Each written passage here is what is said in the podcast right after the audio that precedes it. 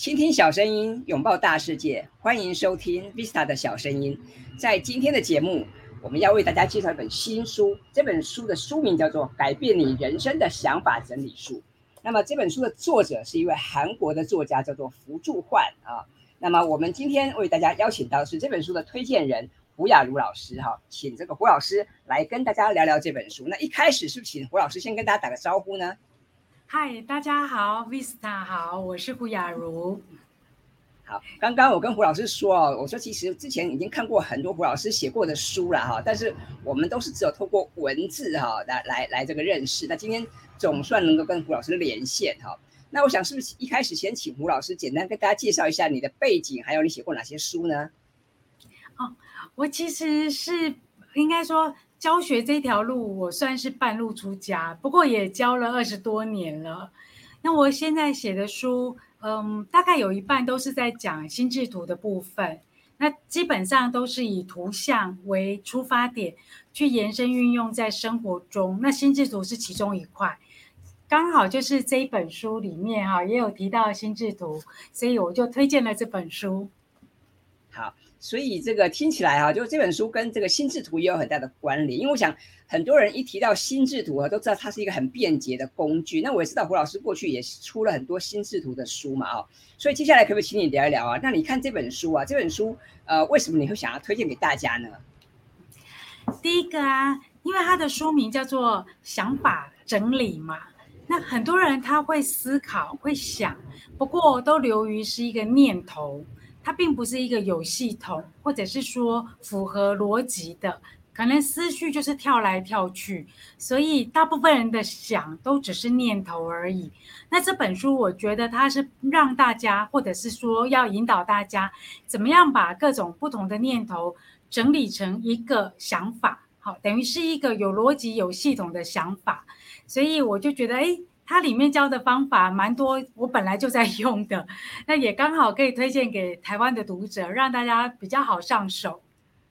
好，所以看起来哈，这个胡老师你对这本书是蛮认同的，也也看了可能有些共鸣哈。那我们接下来就来聊聊，因为这本书的主轴谈的是这个想法整理术，然后这个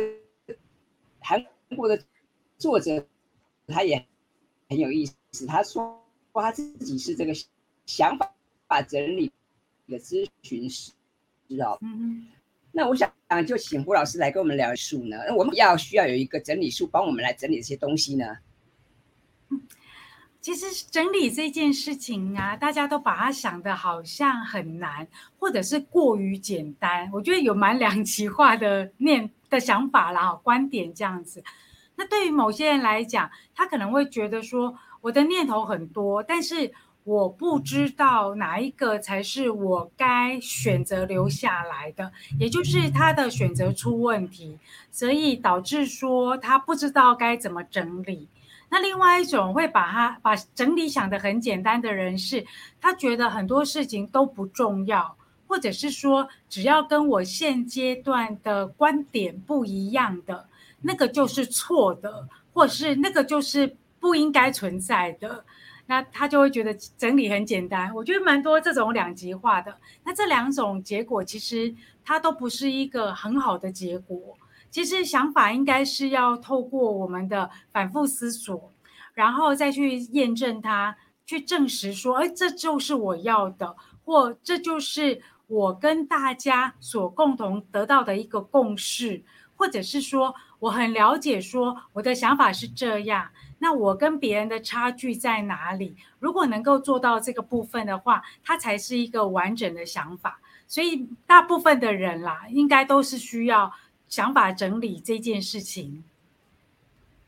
对我，我想我们可能都有很多的想法，有时候也会天外飞来一笔，也有很多的灵感哦。但是这些灵感、这些想法，如果你没有好好的整理，没有办法把它记下来的话，可能一下子又忘记了哈，或者是又又混为一谈了哈。那接下来我想就请胡老师来跟我们聊一聊哈，因为在这本书里面，我看到他作者有介绍了一些工具，对不对？啊，好，各各式各样的方法哈。那可不可以请胡老师来跟我们分享一下，你觉得对你来讲比较有帮助，或者你觉得可以值得推荐给大家的一些方法或工具呢？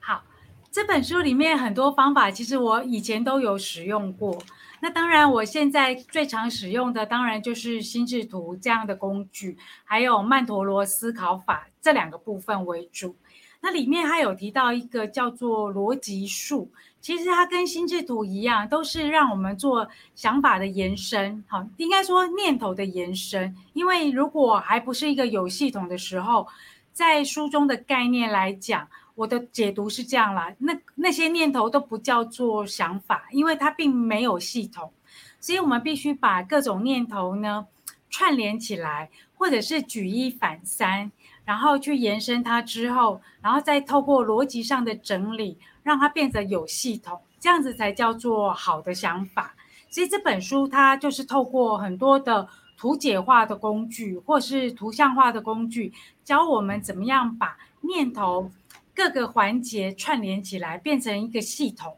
这样子。那里面也有提到一些，像如果我要达成我的目标，好。也就是所谓的目标设定、目标达成呢，那我可能需要透过一些时间的累积跟嗯我的执行，我才能完成这个目标嘛。所以作者他在里面也有延伸出一些比较辅助性的工具。好，如果以目标设定、以时间管理来讲，我们可以使用像是甘特图啊，那这些都是比较在流程的控制跟掌握上会使用的。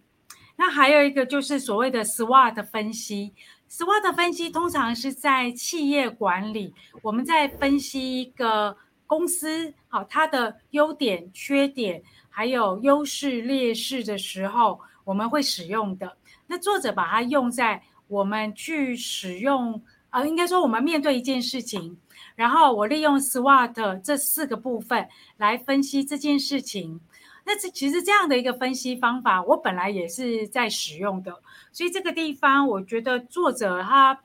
蛮多使用方法，我以前都有这样用过，所以我还蛮 认同的点也是在这个地方。那当然他也有提到说，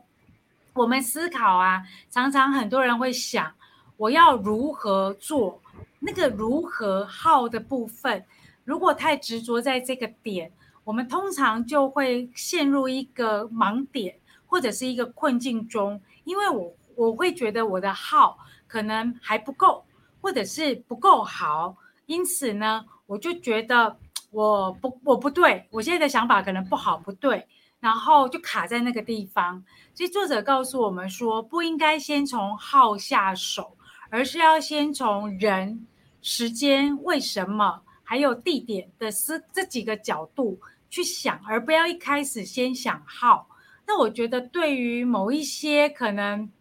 恐惧感的人，就是不太敢确定自己，哈，就是对自己的想法有，嗯，比较没自信，哈，对于说出自己想法有恐惧的人，我觉得他给我们这个角度，哈，我觉得，呃，对某那项的人来讲，应该是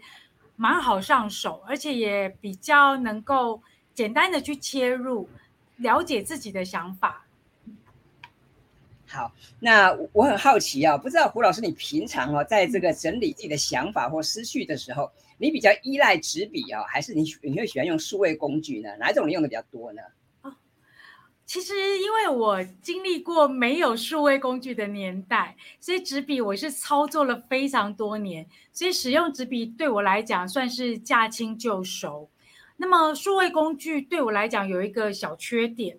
第一个，我一定要有它，好，要有那个工具，比如说要有手机。那么，如果我的手机正在做别的事情，可能手机就不方便用，我就要搭配平板或是搭配电脑。那纸张这件事情，在我的周遭啦，蛮容易取得的，所以我大概有百分之八十以上的时间，我还是用纸笔的方式。那除非说这件事情呢，可能是需要重复操作的。或者是说，可能这个内容太多，多到我写在纸上面呢，可能文字量会呃过多，导致我的字要变得很小，难以辨认，或者是它的修改程度过大，我需要不停的去修改它，然后可能改一次、改两次还不够，可能还需要改第三次以上。那这三种情况下，我就会一开始就选择用数位工具来做。好，那延续这个问题哦，我有个问题，我想请问胡老师啊，因为我知道你是心智图的专家，你也常常教大家用心智图嘛。那么呃，大家在画心智图的时候啊，你觉得要用纸笔比较好，还是要用专门的那个软体比较好呢？哈 哈我现在讲出来会不会得罪很多人啊？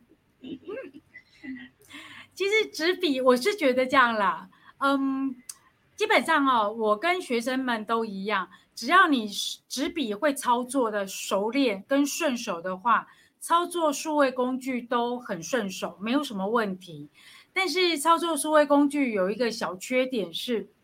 因为现在的心智图的工具还蛮杂的，然后各家的应该说各家的功能也常常在修，常常在变。然后有付费的功能，当然会比免费的功能要。好，非常的多，但是很多软体它一旦变成我需要你付费的时候，它就变得很贵很贵，甚至呢，你可能只能用一两年，然后它有更新版，你还要再花一次钱。所以现在我通常会比较建议同学说，你自己都去使用看看，然后从你自己觉得好顺手的。应该说顺手的部分去着手起。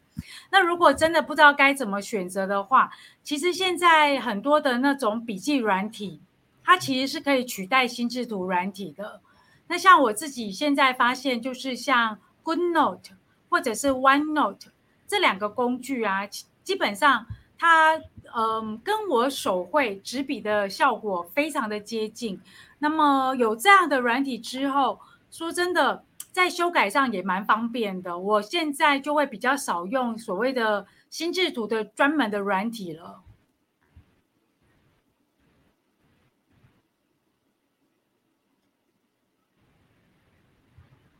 那么呃，我们老师哈，就是我们怎么样用心智图来这个？打造美好的人生，因为书上有提到，他说这个聪明的人或者优秀的人，很多人都喜欢用心智图嘛。所以我想问问老师啊，那 那我们怎么样来运用心智图来帮助我们提升人生呢？我看到这一句话的时候，我就想，这也太夸张了吧？我觉得不是聪明的人、优秀的人都用心智图，哎，我觉得是越常用心智图，就会变得越聪明。那我以前也不优秀 啊，嗯，我以前也不优秀啊，但是我我也会用心智图啊，所以我觉得，嗯，他他应该是想要吸引大家，就是所谓的见贤思齐嘛，所以就说优秀的人都用心智图。其实我觉得，只要你多用、常用，慢慢的，我们的思考就会越来越精准。然后思考的广度跟深度自动就会越来越好，好，因为熟能生巧的关系，对大脑的磨练也够好了，也够多了，自然能够想的比别人更深远、更透彻，所以就变聪明了。我觉得应该是这样子啦。嗯嗯嗯嗯，好，所以这个我知道现在很多人都都已经在使用心智图了哈，那。我想，对于那些还没有踏入心智图和领域的朋友们，老师，你有没有什么建议啊？如果说他们想现在想要开始尝试心智图，你有没有什么建议给大家呢？嗯，如果不，我们撇开软体不谈了哦。如果他想要赶快呃试试看心智图的话，就赶快拿起一张纸、一支笔，然后把自己的想法呢就书写下来。因为其实在这本书哈。改变你人生的想法整理术，作者福柱焕他也提到说，书写是一个很重要的动作。他也是建议大家用一张纸、一支笔开始来整理想法。那我自己个人发现啊，大部分人光想这件事情，通常会流于情绪比较多，情绪的驱动比较多。可是当我把它写下来了，我眼睛看到这个文字。然后，因为我们在书写的过程中，内心一定会有一些声音嘛，自己的对话，所以这时候我们会慢慢倾向于理性的部分在驱动比较多，也就更能够正确跟客观的去看待自己的每一个念头，还有念头之间的逻辑关系，慢慢的就能够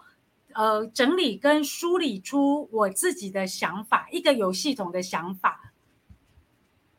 好，那这本书其实蛮有意思的哈。这本书的书名叫《改变你人生的想法整理术》。当初我在书店看到这本书的时候，我就被这个标题所吸引了，因为我觉得，嗯，这个想法整理当然很重要，但是居然可以改变人生吗？哈，到底它怎么改变人生？这就让我很想要把这本书哈带回家，好好的看一看。那这本书的有个一个特色是它是图文并茂，然后然后里面有非常多的图表，所以我觉得大家也可以按图索骥哦，按照这个方式来去做一些学习。那我想最后啊。是不是可以请胡老师再给我们一些建议啊？就是说，呃，如果听众朋友想要看这本书的话，有没有哪些地方要注意，或者是老师你觉得这个阅读的顺序需要从第一章开始看起吗？还是说可以随意？